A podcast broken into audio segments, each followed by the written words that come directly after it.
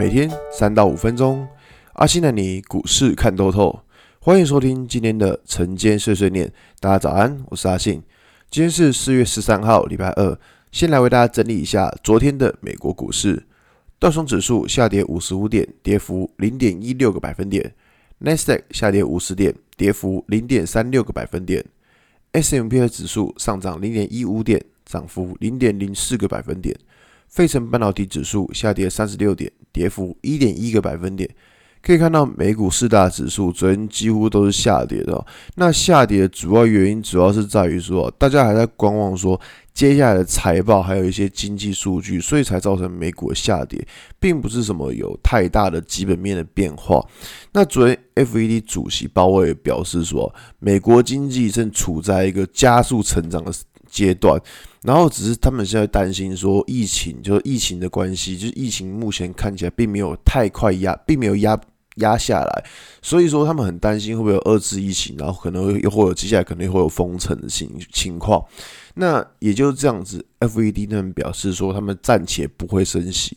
那如果 FED 放那个风向球出来的话，其实说实在话，就是市场面而言，这是个利多的消息。所以说，如果如果以最近的情况而言的话，基本上会不会有二次疫情？那这个不知道。但是以联准会的态度而言，其实可以看到他们还是还是非常的鸽派。所以联准会的态度还是很鸽派的情况之下，我觉得对股市是比较好的现象。那么回到台股来看，昨天台股可以看到，哎，资金又回到了一些传产啊，那些就是或是是可以看到钢铁，然后塑化、造纸这些原物料族群的身上。那可以看到最近就是。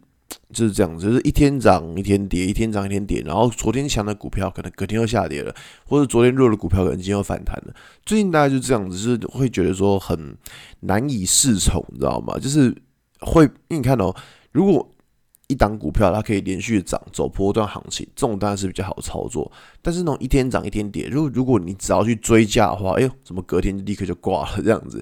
所以像这种一日行情或我们称为半日行情的状况，其实在操作难度上是会比较高的。毕竟第一个大家比较难以适从，再来就是说有些人爱追价，一追上去之后，哎呦，怎么追在当天高点这样子？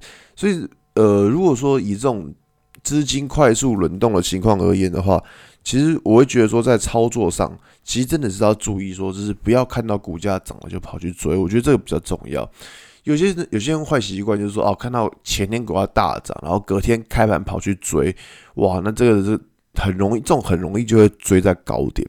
我觉得这个是在操作面上很多同学要改掉的坏习惯。那昨天还可以看到，像是 IC 设计族群其实杀的蛮凶的，呃。如果说 IC 设计族群，其实如果你要问他们说业绩怎么样，说他们业绩基本面都非常的好，那为什么会跌这么凶呢？其实主要原因还是因为涨多了。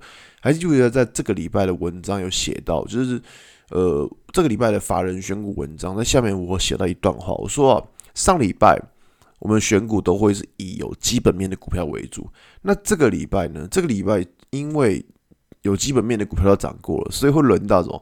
比较没有什么基本面的，就好比说传产这些股票上涨，他们真的是呃未来的主流吗？目前来看，其实并不是未来的主流，就是主流股了，还是会在科技股这一部分，所以他们就只是个资金的暂时 parking。那我想就是说。这个礼拜还有件大事，就是说台积电的法说会，然后下礼拜还有联电的法说会，所以说我觉得在未来的情况下，这资金应该还是会在科技股身上，只是说这种我们在操作的部分就是要注意，说呃不要去看到股价上股价涨，我就乱追，或者是前天大涨的隔天跑去追，我觉得这样都比较危险。就是我觉得这个是一定要改掉，所以说最近的情况就是说尽量去找那一种。可能还没有涨的，或是那种刚刚发动的股票，我觉得这样来操作会比较安全一点，好吧？那今天节目就到这边。如果你喜欢今天的内容，记得按下追踪关注我。如果想知道更多更详尽的分析，在我的专案《给通勤族的标股报告书》里面有更多股市洞察分享给大家哦。阿信晨间碎碎念，我们明天见，拜拜。